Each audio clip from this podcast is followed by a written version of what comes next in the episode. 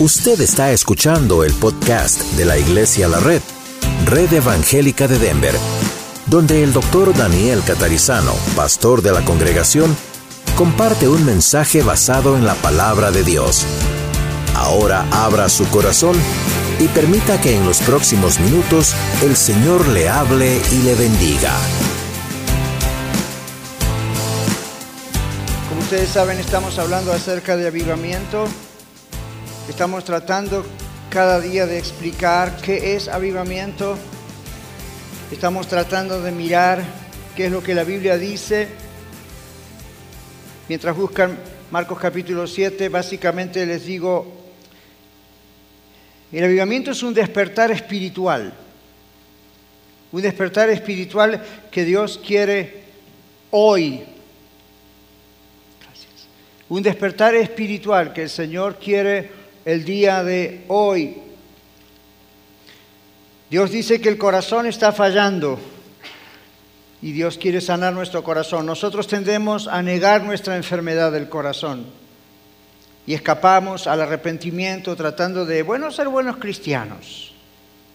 Y otras personas tratan de ser buenas personas, aun cuando siguen perdidos. Hoy Escuche bien, hoy Dios quiere mostrarnos la condición del corazón y Dios quiere sanar el corazón, nuestro corazón, y comenzar a prepararnos de esa manera para producir un verdadero avivamiento en la iglesia y en la ciudad. ¿Te gustaría verlo? A mí me gustaría verlo, pero no viene si el corazón está sucio. Marcos capítulo 7 es una situación una historia muy, muy especial que también se repite en el libro de Mateo. Y es una historia que nos va a mostrar hoy el Señor acerca de la condición del corazón. Prepárese porque Dios va a tocar su corazón.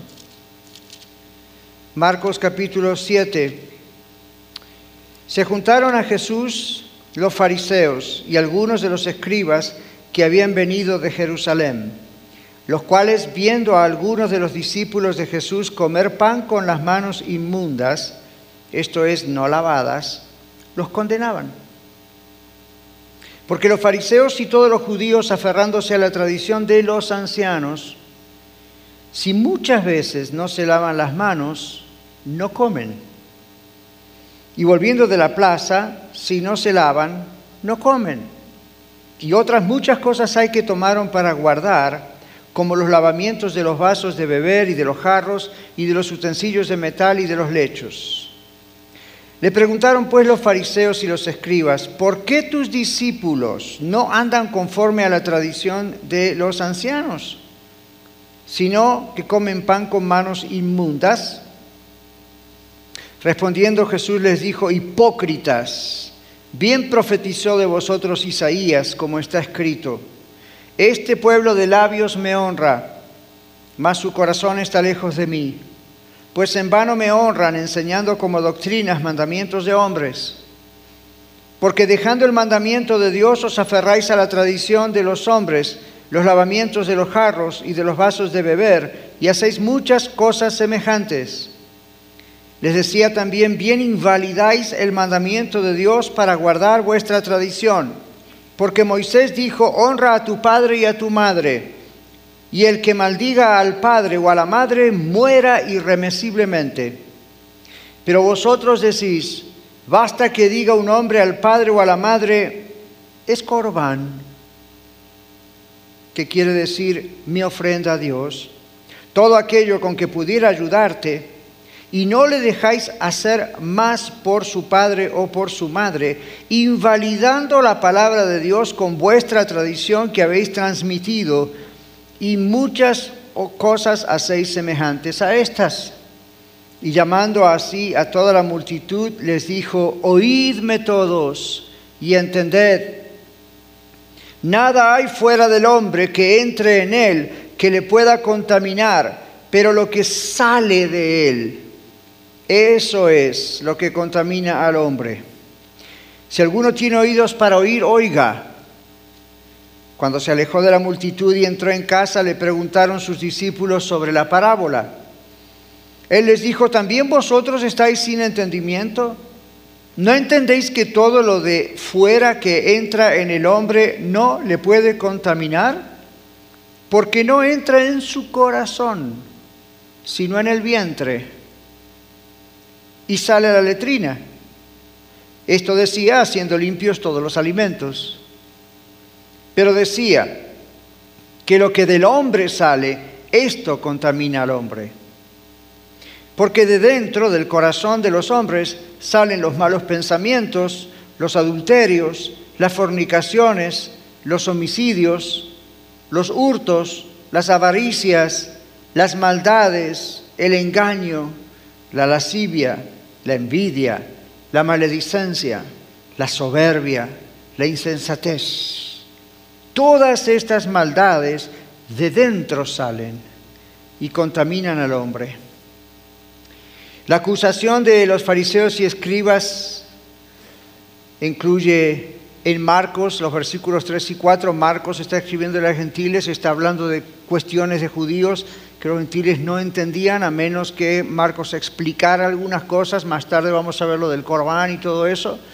Pero aquí en los primeros versículos vemos que Jesús está allí, los fariseos se juntan, chances hay que la gente al ver a estos dignatarios religiosos, se alejaron un poquito, vienen y básicamente están condenando a Jesús. Tus discípulos, les dicen, no se lavan las manos. Todo lo que hemos leído no tiene nada que ver con la higiene. Ellos no estaban preocupados en que las manos estén limpias para que las bacterias no entren a la boca a través de la comida. Eso es una buena cosa, pero no es lo que ellos tenían como gran preocupación. Aquí se está hablando de la lavada de manos a nivel ceremonial. Los judíos tenían una lista de miles de normas que ellos habían agregado, no Dios. Estos escribas y, judíos, que vamos a ver quiénes eran específicamente, eran tan prejuiciosos que aún si iban a la casa de un gentil o se lo topaban en la plaza, cuando llegaban se tenían que bañar en casa. La idea era ceremonial, la idea no era infección. La idea era ceremonialmente se consideraban inmundos delante de Dios. En el versículo 6 a 9 Jesús comienza a responderles y lo primero que le dice es hipócritas. Esta palabra hipócritas es el griego de la cual surge la palabra actor o actriz. La idea no es que los actores o actrices son hipócritas, sino la idea es que pretenden ser quienes no son, ¿verdad? De ahí viene la palabra. Lo más curioso es que en el griego de este texto en particular, esta palabra hipócrita, como la usa el Señor Jesús, tiene la idea o la connotación de hipócritas religiosos. Actores de la religión es una traducción que también se podría decir. Jesús apela al profeta Isaías les recuerda lo que dice Isaías, ahí lo tiene usted en su Biblia con la referencia. Isaías describió de la mejor manera, una manera excelentísima, que este pueblo, dice Isaías, de labios me honra, dice Dios a través de Isaías, de labios me honra, pero su corazón está lejos de mí, dice el Señor, es en vano lo que están haciendo. Y uno dice, ¿por qué Dios decía que eso era en vano? ¿Por qué decía que lo que hacían en sus cultos de alabanza y oración eran en vano? Dice, porque lo hacían de labios, pero el corazón de ellos estaba en cualquier otro lugar. Y se aferraban de que todos sus ritos religiosos los hacía estar bien con Dios. Y Dios conoce el corazón, ¿verdad? Dios ve nuestro corazón. Dios dice aquí es en vano, no tienen sentido, no pueden estar en la presencia de Dios, no dan fruto, no tiene fruto lo que hacen, siguen como si nunca hubiesen conocido a Dios. El versículo 7 el Señor dice, en vano me honran enseñando como doctrinas mandamientos de hombres. Las doctrinas están para ser obedecidas. Las doctrinas de la Biblia están para ser obedecidas.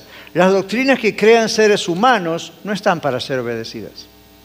Pero ellos creaban tradiciones que las transmitían por generaciones y obligaban a la gente a respetar esas doctrinas o esas tradiciones con la fuerza de una doctrina.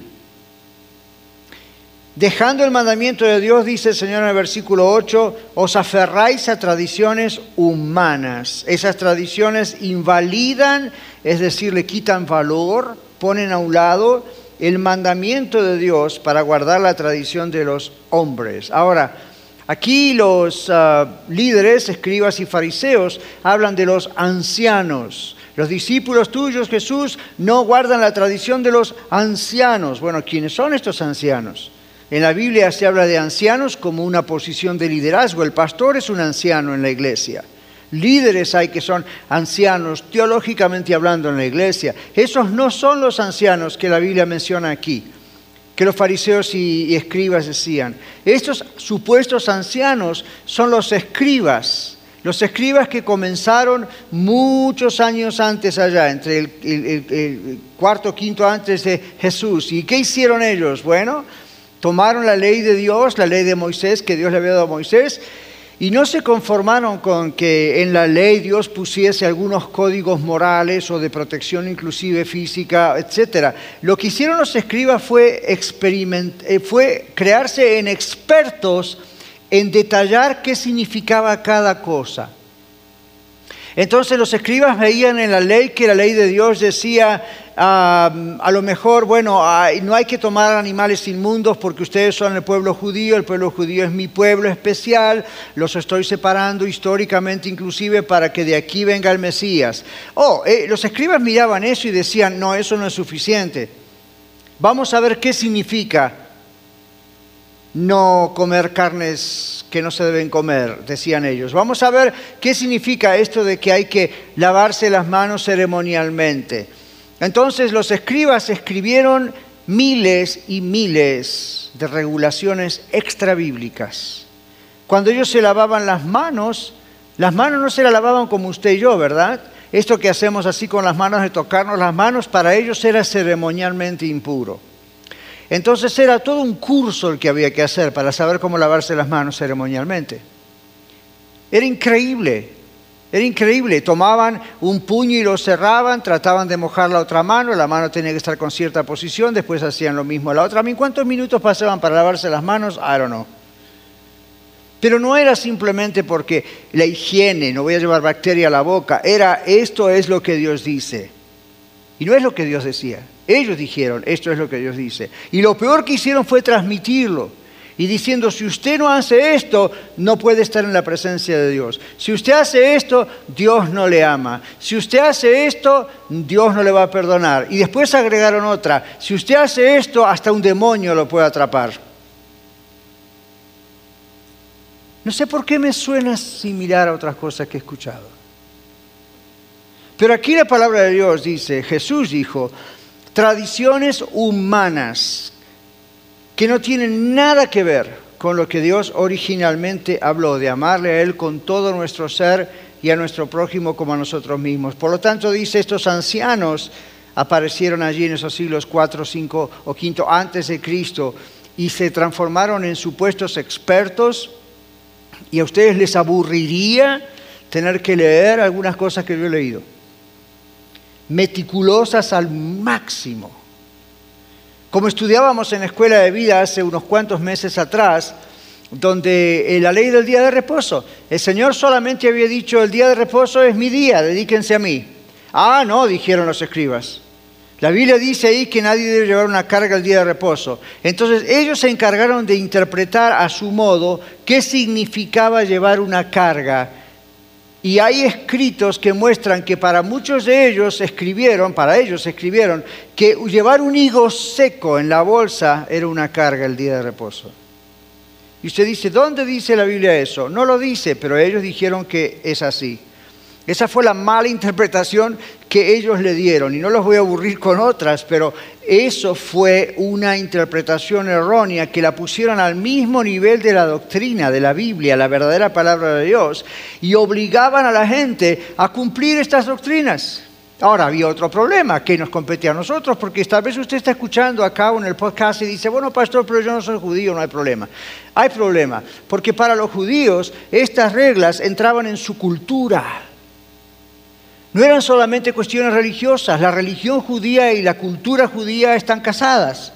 En nuestro caso, por lo menos en esa época, en nuestro caso también ocurre que muchas cosas que usted y yo hemos recibido vía la cultura donde hemos nacido o la que adoptamos, whatever, son cosas que no tienen nada que ver con la palabra de Dios. Sin embargo, nos han forzado a verlas como si fuesen la palabra de Dios. Y tales tradiciones invalidan, dejan a un lado la palabra de Dios y envenenan nuestro corazón. Bueno, ellos tenían también el corbán. Ahí en el versículo 10 a 12, el Señor les pone simplemente un ejemplo. Dice, Señor, ok, ahí va un ejemplo, el corbán. Entonces aquí dice, bueno, ustedes dicen que basta que un hombre diga al padre la madre es corbán, y entre paréntesis Marcos, hablando a griegos, les aclara de qué está hablando, porque corbán es una palabra hebrea. Corbán quiere decir es mi ofrenda a Dios. Entonces con eso se limpiaban las manos y la responsabilidad. Algunos lo usaban esto del corbán como un escape para no ayudar a sus padres. Algunos decían, mis padres no fueron muy buenos conmigo, no me criaron bien o lo hicieron lo que hicieron, pero yo hoy tengo otras necesidades. Entonces, cuando veían a sus padres sufrir dolor o que tenían necesidad financiera o algo económica, ellos decían, papá, mamá, lo siento, me estás pidiendo esto, pero es corbán. Corbán era una declaración. Y cuando una persona declaraba es corbán, un hebreo lo hacía, un judío, eso significaba no lo puedo tocar. Me encantaría ayudarte, pero no lo puedo tocar. Esto se usaba, también como un chantaje, lo que llamamos aquí un blackmail. Digamos, dos personas se enojaban, una conocía algo de la otra y le decía, esto y esto lo voy a decir en público y te voy a hacer quedar mal frente a todo el mundo. Y entonces, ¿cómo se evitaba eso con el corbán? Con que una persona declarara algo, esto es corbán, la otra persona no podía hacer nada. En fin, se usaba para varias cosas. No piense que esto es, ok, es el diezmo, la ofrenda que tenían que separar para Dios. Entonces, no, no, no tiene nada que ver con los diezmos de ofrenda y lo que se separa para Dios. Esto es otra cosa. Esto es un chantaje, esto es lo que se usaba. Entonces Jesús les dice, ustedes son hipócritas religiosos, les dice a los fariseos y escribas, porque ustedes tendrían que, como la Biblia dice, honrar a su padre y a su madre. La Biblia dice, honra a tu padre y a tu madre para que te vaya bien todos los días que Jehová tu Dios te da. Y ustedes, por no ayudarles, porque quieren usar ese dinero, esa casa, esos bienes para cualquier gusto personal y no quieren ayudar, entonces están rompiendo la ley de Dios. Pero al decir es corbán y lo ponen, lo espiritualizan y dicen esto lo he dedicado a Dios, aunque en la realidad muchas veces ni era así, pero ellos decían eso, ¿verdad? Entonces supuestamente los padres decían, ok, no podemos hacer nada, dijo que esto es declarado a Dios. Muy interesante. Era algo para tapar la boca a otras personas. Era un chantaje, era un blackmail. Se usaba para eso. Hoy es un equivalente. Yo estaba buscando, ¿qué? ¿cuál es el equivalente del día de hoy? Me dices que estoy haciendo mal, pero no me importa. Yo hago lo que quiero con mi vida. Total, mientras vaya a la iglesia, diez me ofrende y tome la cena, todo sigue igual. Y no se te ocurra decir solo al pastor, porque entonces no voy más. Esa es la equivalente hoy de un corbán. Un chantaje. Blackmailing. Eso es, eso es más o menos lo que haríamos hoy. Con otras connotaciones, ¿verdad? No vamos a ser exactos en esto, pero esa es la idea. No crea que esa actitud pasa por alto delante de Dios. Hipócritas son tanto los que crearon esas tradiciones humanas en la cultura o en la religión, como los que reciben o recibimos esas tradiciones y las respetamos como si fuesen de Dios. Quiero decirle algo, Dios le ama demasiado como para dejarle caer en el pozo junto con Satanás. Dios le ama demasiado y por eso hoy quiere salvarle si usted se arrepiente. Si usted confiesa su pecado, quizá eso, he seguido las tradiciones culturales, religiosas, pero mi corazón está sucio. Por favor, no se pierda. Versículo 13, el Señor habla otra vez de invalidar la ley de Dios. Ustedes invalidan esa ley con la tradición humana que transmitieron y, y dice cosas semejantes a estas. Mejor ni mencionarlas. ¿Qué pasó? Ellos pusieron sus propias tradiciones religiosas y culturales, como decíamos antes, como algo más importante que la ley de Dios, y la ley de Dios tenía como propósito enseñarles a amar a Dios con todo el corazón y al prójimo como a uno mismo. Los escribas y fariseos con estas leyes saben que crearon un falso sentido de seguridad ellos pensaban, si, si, si hago todas estas tradiciones que me enseñaron los ancianos hace siglos atrás, si pongo las manos de tal manera, si me lavo las manos de tal manera, si hago este rito ceremonial, supuestamente está todo bien con Dios, aunque mi corazón esté sucio, who cares, no importa. Creían que todo estaba bien con Dios y que ningún demonio podía tocarlos mientras que ellos, que ellos pudieran estar aferrados a esas tradiciones esas reglas y ritos, así no se contaminaran. Así es la manera de no contaminarse con otros y la manera de mantener a los demonios afuera. Bueno, la pregunta hoy es, ¿cuáles son las tradiciones hoy para nosotros? ¿Cuáles son esas tradiciones de los ancianos? ¿De qué ancianos? Nosotros no estamos siguiendo a escribas que trataban de interpretar la ley antigua. ¿Qué tal de los mandamientos y cosas que se enseñan hoy religiosamente como si fuesen doctrina bíblica y no lo son. Esta es una pregunta.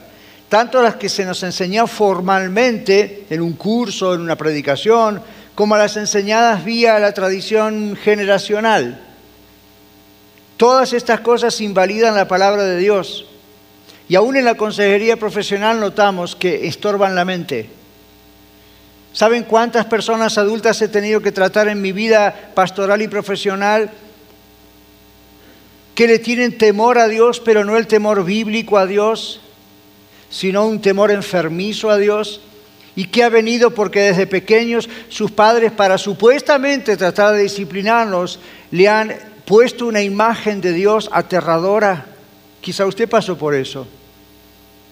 Le han puesto una imagen de Dios equivocada. Dios es un juez justo, Dios tiene que castigar el pecado sin ningún lugar a duda.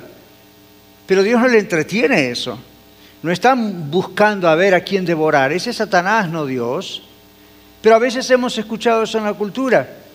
Éramos niños, a lo mejor nos portamos mal como todo niño y de repente Dios te va a castigar. Automáticamente. Ese niño crece con esa idea que no es la idea sana. Sí Dios va a castigar, pero también dígale la otra parte, cómo solucionar el problema. Y así hay cosas que trastornan nuestras vidas. Todas las enseñanzas formalmente enseñadas o por vía transmisión de familia, todas estas cosas invalidan, la palabra de Dios. Yo quisiera hacer una lista muy larga, pero por razones de tiempo les voy a mencionar cinco cosas que veo en la religión en general que no tiene nada que ver con la palabra de Dios. El concepto de la iglesia como una organización con la que hay que cumplir en vez de verla como el cuerpo de Cristo la familia de Dios. ¿Se dieron cuenta cómo aquí en Iglesia de la Red insistimos tanto en el concepto bíblico de que somos familia? Y como familia fallamos, ¿verdad? Todos fallamos. Pero se dieron cuenta que no hacemos mucho hincapié en esta es la gran institución llamada iglesia. Somos una familia, hermanos. Y claro que hay una organización, y claro que hay una 501c3, una cosa ilegal, pero nosotros somos familia. Ahora, el concepto de la iglesia como una organización a en la que hay que cumplir es parte de, me da un estatus social, me hace pensar que soy una buena persona, aun si me llevan a la fuerza, pero eso está metido en la cultura. Segundo, concepto de la cena del Señor, como participamos recién, como un rito que salva. La cena del Señor no salva. El bautismo no salva. Esas son cosas que Jesucristo, nuestro Señor, creó para una testificar, como decíamos antes, nuestra fe pública en el Señor Jesucristo y dos, para juntos como iglesia recordar el sacrificio que Él ha hecho por nosotros en la cruz del Calvario. Pero si usted acaba de tomar la cena recién y ha tomado el pan y el jugo pensando, ahora estoy mejor con Dios, o ahora me salvé, o esto me limpia de los pecados de la semana, sorry, eso no ocurrió. Más vale que antes de irse de este lugar, venga al frente y se arrepienta no crea usted que un rito le va a salvar. Un rito, por más que lo haya hecho el Señor Jesús con todo lo que significa, no tiene más poder que la cruz, que el sacrificio que él hizo en la cruz. Pero eso está en la cultura. Vino en la religión oficial o como se llame, y a veces se transmitió aún en, religiones, en la religión cristiana. El concepto de tengo que hacerlo, por eso vamos niño, vamos niña, por eso hicimos la aclaración cuando tomamos la cena. No mande a sus niños, aún, tranquilo, piense que puede estar metiéndolos en problemas. A menos que ese niño de veras haya conocido a Cristo como su Salvador y Señor, de veras haya pasado por las aguas del bautismo sabiendo exactamente lo que estaba haciendo, muy bien lo que estaba haciendo, el rito en sí no, no, no le va a hacer nada. Hay padres que a través de mi historia me han dicho, pero si toman la cena, ¿no se van a portar mejor esta semana? Si ese fuese el secreto, inyéctele la cena en las venas todos los días. Eso no va a ocurrir. Ese no es el propósito de la cena del Señor. No hay nada mágico en la cena del Señor. No hay nada extraño que el Espíritu Santo va a hacer para que un niño cambie de conducta. Observe lo que la Biblia dice. ¿Por qué participamos de la cena del Señor? ¿Ok? Pero está ese concepto. El concepto también tres, de ser miembro de una iglesia como si eso fuese una póliza de seguro para no ir al infierno. Sea miembro de una iglesia, espero que esta, pero si nos visita donde usted esté, pero sea miembro de una iglesia, es importante. Usted lo es desde el momento que acepta a Cristo como Salvador a nivel de lo que es la iglesia universalmente hablando, pero una iglesia local, sea miembro de una iglesia local, pero no piense que esto es una póliza de seguro. Si usted hoy no conoce a Jesucristo, si usted no lo ha conocido todavía, por más que usted esté sentado en estas bancas el día de hoy y participe con nosotros, si tiene un accidente al irse y muere, va a ir al infierno. Y usted dice, pastor, vine a la iglesia para que usted me anime. Lo estoy animando a que sea salvo. Cuatro, el concepto del bautismo como un reconocimiento intelectual de la existencia de Cristo, pero atención, no un acto de muerte a sí mismo y de consagración de su vida a Jesús. El hecho del bautismo, como dijimos, el rito en sí no le va a salvar. Si usted dice algún día me bauticé porque intelectualmente creí en Cristo, pero usted no le entregó su vida a Cristo y usted está en control de su vida, usted todavía no conoce a Cristo aunque se haya bautizado diez veces. Conozca a Cristo hoy. Dele su vida a Cristo hoy. Dele el control de su vida a Cristo hoy. Por eso le llamamos Señor. Quinto, el concepto de que hay dos tipos de vida. Esta es una de las peores cosas, que tiene mucho que ver con lo que Jesús le decía a los escribas y fariseos. El concepto de que hay dos tipos de vida, una religiosa, la otra secular. ¿De dónde viene esto? Bueno, esto viene de la era de la iluminación, el enlightenment. No sé qué tipo de iluminación fue ese. Para mí encendió más oscuridad. Pero hasta Abraham Lincoln creía en la iluminación. Cuando a Abraham Lincoln se le preguntó, ¿usted cree que Jesús es el Hijo de Dios? ¿Sabe qué respondió en otras palabras Abraham Lincoln? Maybe. Quizás sí, quizá no. Sería bueno creer que sí, pero aún si es no, ¿what?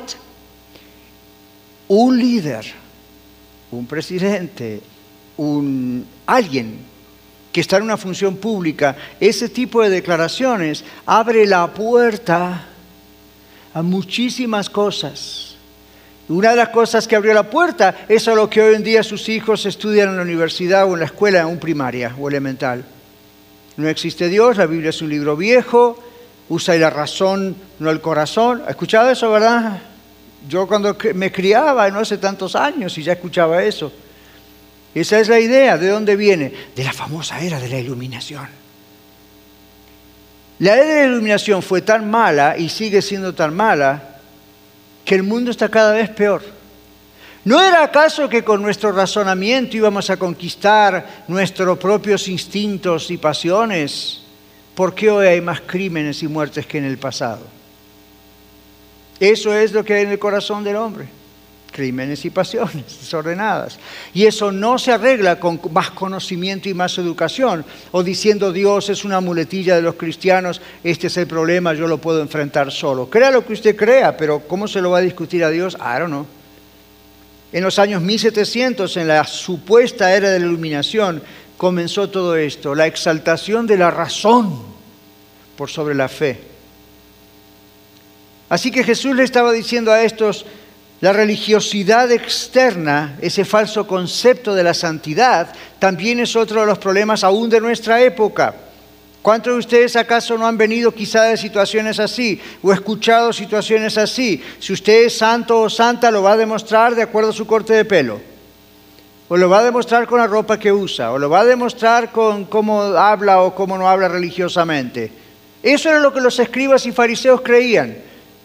Lo que para ellos eran las ceremonias para no contaminarse con el mundo, es lo que supuestamente hoy en algunos lugares todavía increíblemente se sigue predicando. Ahora, don't get me wrong, ¿verdad?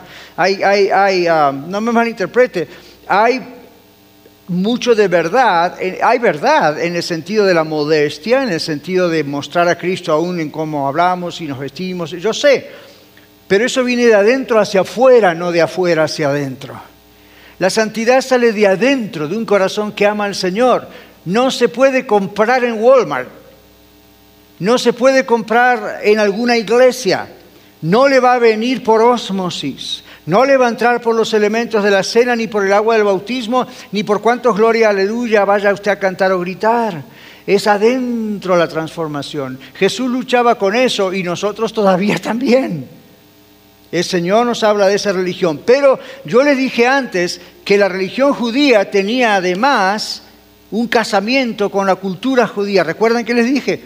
Era una misma cosa, prácticamente una cosa regulaba la otra. Entonces a nosotros nos toca pensar, ok Señor, ¿y qué de nuestras culturas?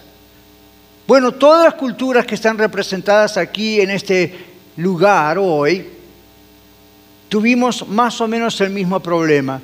Yo les digo algunas de las tradiciones que hemos heredado de nuestros ancianos. Y no estoy hablando de su abuelo o el mío, ¿eh? estoy hablando de generaciones atrás. Aunque el abuelo parece que también se suscribió al asunto. Tradiciones religiosas las dejamos atrás, tradiciones culturales. ¿Qué me dicen del machismo? El machismo es la aceptación de la fornicación y del adulterio como cosas normales, inevitables o prueba de la masculinidad. ¿Cuándo fue la última vez que fue a un taller mecánico? Y escuchó algunos comentarios así. ¿Cuándo fue la última vez que con un vecino o un familiar, amigo suyo, o entre compadres, usted escucha ese terrible comentario, donde entre hombres están tratando de ver quién más tuvo aventuras con quién, cuántas mujeres, porque supuestamente eso en nuestra cultura es ser macho. No les digo lo que significa porque sería muy agresivo, pero esa es una tradición que la tenemos incorporada aún como pastor y como consejero la he visto en nuestras iglesias. Cuando digo nuestras, no digo solamente esta iglesia donde Dios me dio a pastorear, sino a las que me ha dado a ayudar. Y lo vemos, hermano, hermana, hermano, usted cómo trata mal a su mujer. Y me dice, pues así es. No, así no es. ¿Y cuántas aventuras amorosas ha tenido con otras mujeres? Pues pastor, usted sabe, nuestra cultura, en nuestra cultura nada, eso no es lo que la palabra de Dios tiene para un hombre cristiano. ¿Quiere ser macho de verdad? Siga a Cristo. No siga las tradiciones de... Voy a ser un poco fuerte, pero le voy a decir la verdad. Si usted está hoy o escuchando en el podcast, esto va para nosotros, por eso también hablo así, ¿verdad? Pero esta es la idea. Si usted está escuchando y usted está diciendo, yo tengo que hacer lo que otros hombres hacen porque eso me define como varón, usted es un mujeriego, no es un hombre. Usted es un hombre dominado por la mujer. Usted es un hombre dominado por el sexo. Usted es un inmoral y usted no va a entrar en la presencia del Señor. La Biblia exige que los hombres casados seamos fieles a una sola mujer y que los hombres solteros seamos puros delante de Dios. Usted no tiene nada que demostrarle a nadie, amigo varón. Usted no tiene nada que demostrar qué tan masculino o macho es porque han andado acostándose con esta mujer o con la otra. Eso es para animales, eso no es para seres humanos. Eso es lo que los animales hacen, no los seres humanos. Usted se está destruyendo a usted mismo y usted está destruyendo la vida de cada una de esas mujeres y sus familias. Escúcheme bien. Tradiciones, tradiciones, tradiciones. el maltrato de la mujer y de los niños, que viene como resultado de la tradición, de creer que las mujeres y los niños son débiles, o al menos no son tan, tanto valor como yo que soy hombre, ¿verdad? Eso crea familias enfermas. Si usted tiene a Cristo en su corazón, usted no puede maltratar a su esposa, ni verbalmente ni físicamente. Usted no puede, y tómelo con seriedad, aquí no estamos haciendo bromas, tómelo con seriedad. Esto es una cuestión dura, hermanos. Si ustedes estuvieran en la posición en la que yo estoy aconsejando durante la semana y por ya más de 30, 40 años, les va a romper el corazón ver cómo familias se rompen por el supuesto machismo, por el maltrato a la mujer. Eso no lo va a arreglar el gobierno, eso no lo va a arreglar un ministerio de salud pública o un ministerio, eso lo va a arreglar la iglesia. ¿Sabe cómo arregla la iglesia? Llena de cristianos varones llenos del Espíritu Santo. Bueno, después también tenemos, por supuesto, otras tradiciones que me dicen del feminismo. Las mujeres estaban muy contentas hasta ahora. El feminismo es la reacción antagonista, es decir, contraria, en contra del hombre que lo trata como si fuese un tonto, un ignorante y un humano con instintos animales. Esa es la fina declaración de lo que es el feminismo que la mujer necesitaba históricamente ponerse en un plano de decir, stop, no me vas a tratar más como un objeto, como un animal, tenía razón. Pero darlo vuelta totalmente para decir, eres un animal, se le fue la mano, ¿verdad? Hoy en día lo vemos en televisión, lo vemos en comedias, lo vemos en noticieros, lo vemos en publicaciones, donde los hombres somos tratados como si fuésemos tontos ignorantes, que lo único que queremos es la cama. ¿Quién dice eso? El diablo no es lo que la palabra de Dios dice. Entonces las tradiciones tuercen la Biblia. ¿Cómo está eso de que la mujer se someta al marido? Eso es para la época de las cavernas, no para nosotros en este siglo. No, eso es para los inteligentes que conocen la palabra de Dios y que se dan cuenta de lo que significa estar en el rol que Dios nos puso para que la vida vaya armoniosamente. Así que nosotros también tenemos escribas entre nosotros. Gente que desde la antigüedad han escrito todas estas cosas, sino en las letras en nuestra mente. Y se la pasa del abuelo a su hijo, y su hijo a su hijo, y su hija a su, y su mamá a su hija. Ya stop it. Basta con eso. Basta con eso. Miren, yo siento como la ira de Dios en esto. Basta.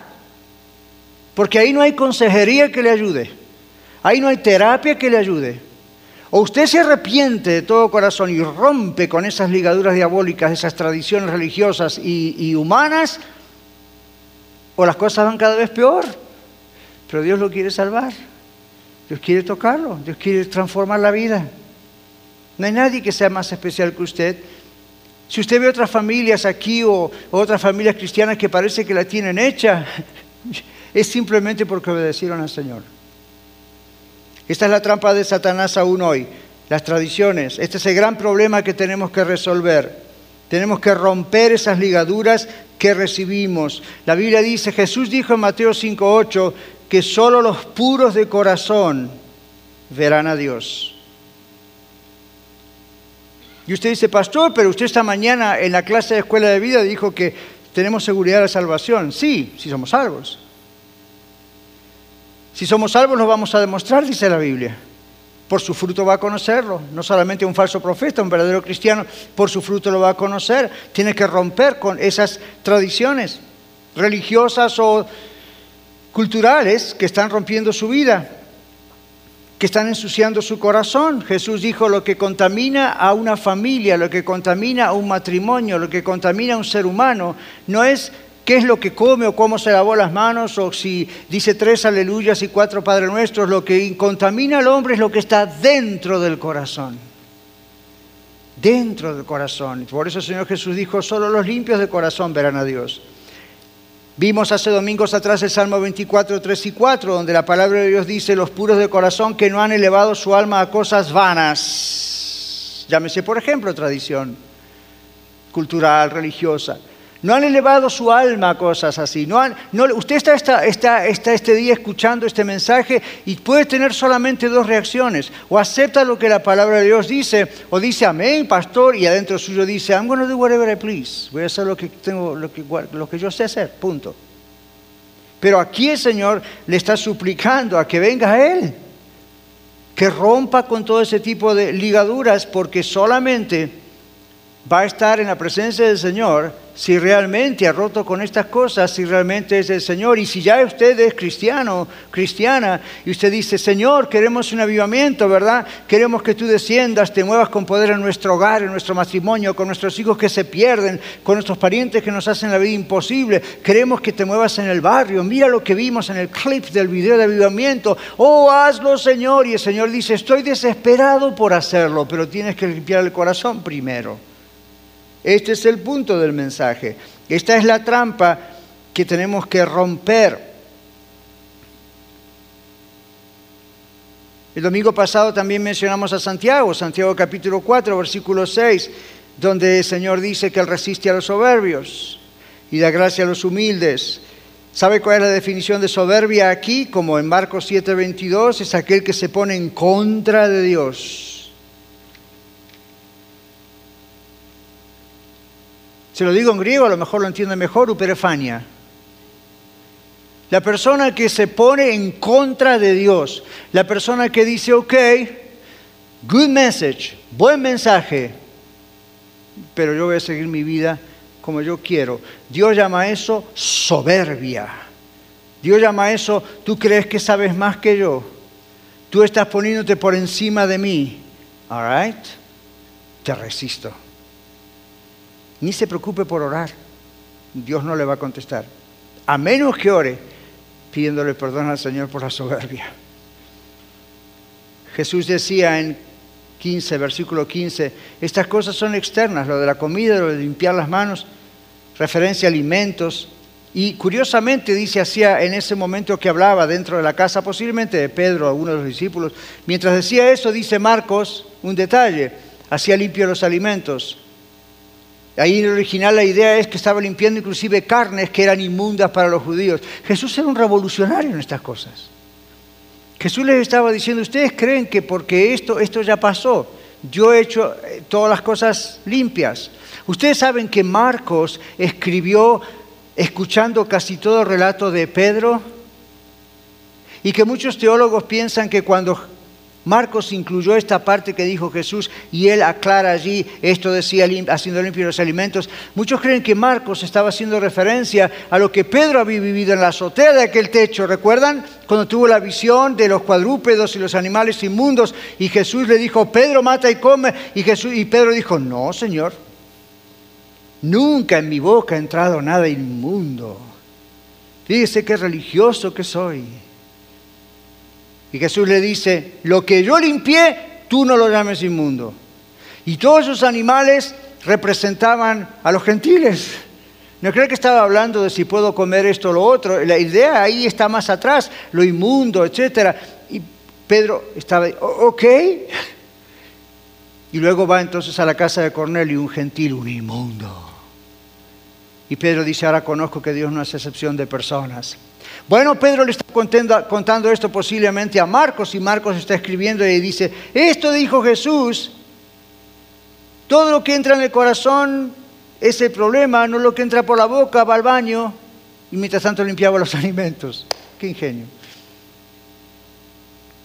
Verso 20 dice, es lo que contamina al hombre, es lo que entra en el corazón es la incredulidad, el vivir en pecado, lo que contamina y termina matándote, separándote eternamente del Señor.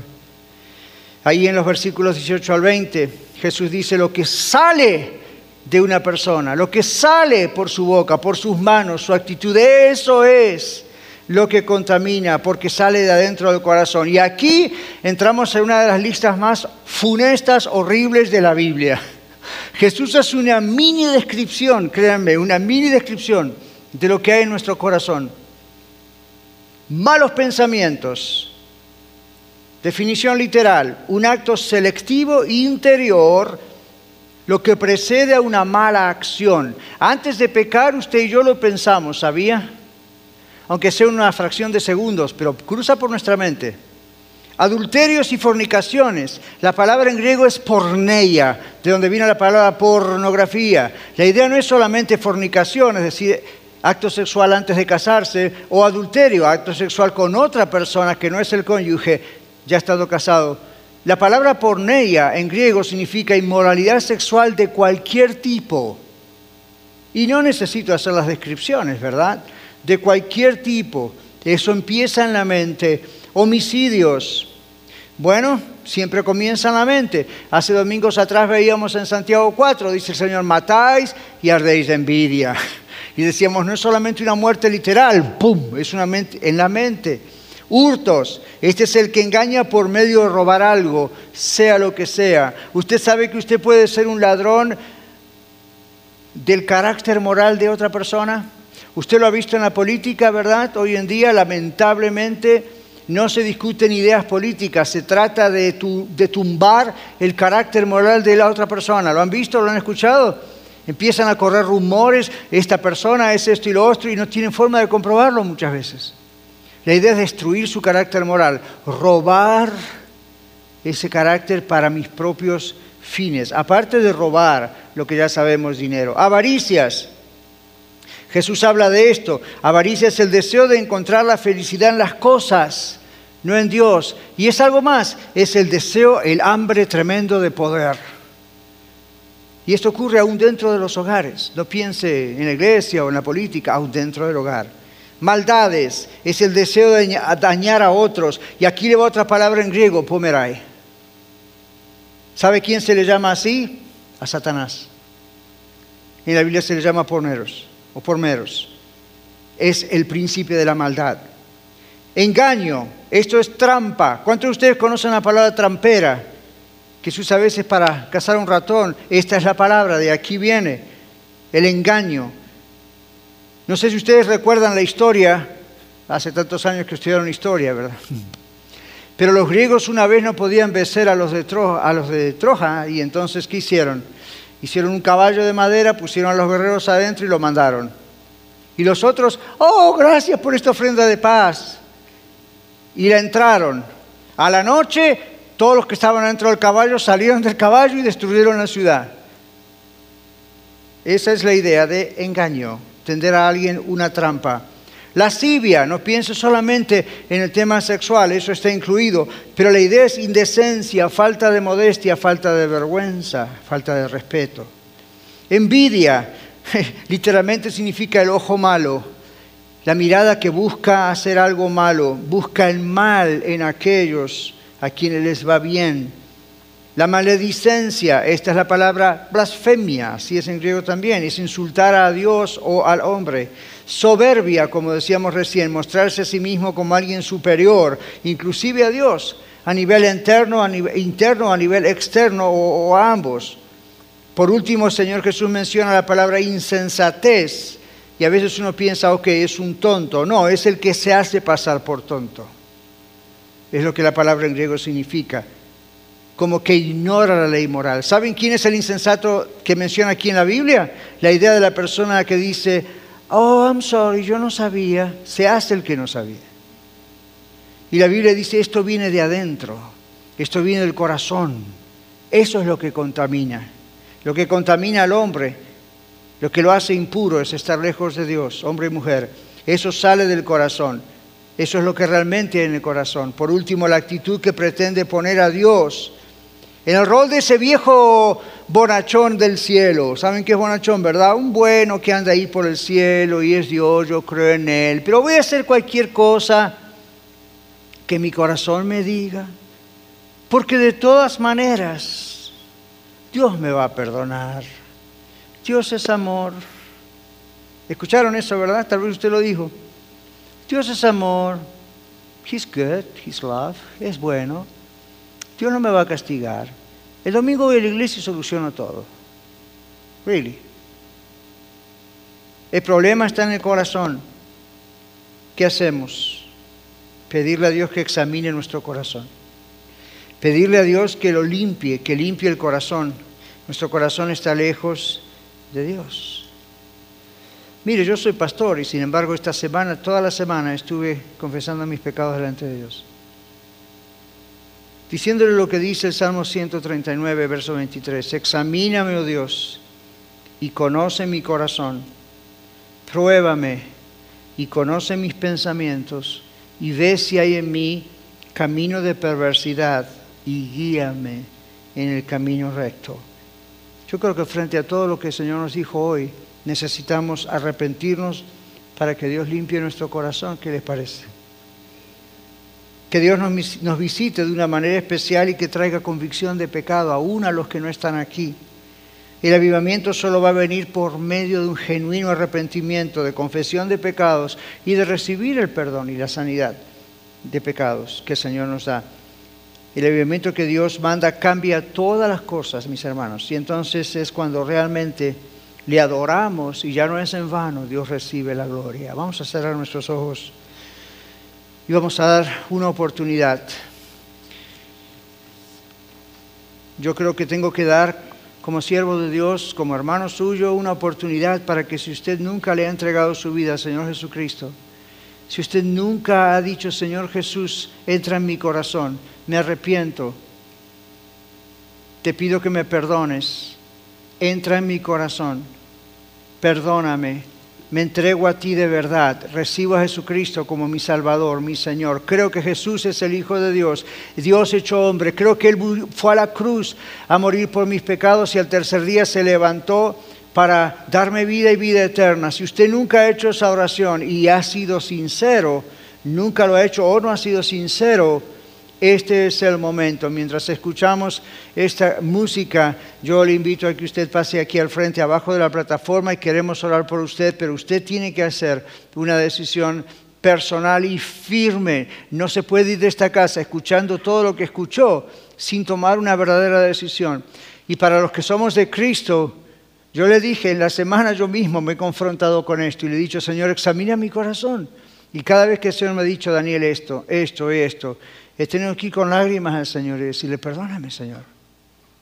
¿Qué va a pasar si tú vienes y me encuentras así? Yo sé que soy salvo, pero estoy sucio. No puede ser. Y el Señor limpia, y el Señor restaura, y el Señor lo quiere hacer. Muchas gracias por escuchar el mensaje de hoy. Si tiene alguna pregunta en cuanto a su relación personal con el Señor Jesucristo o está buscando unirse a la familia de la Iglesia La Red, por favor no duden en contactarse con nosotros.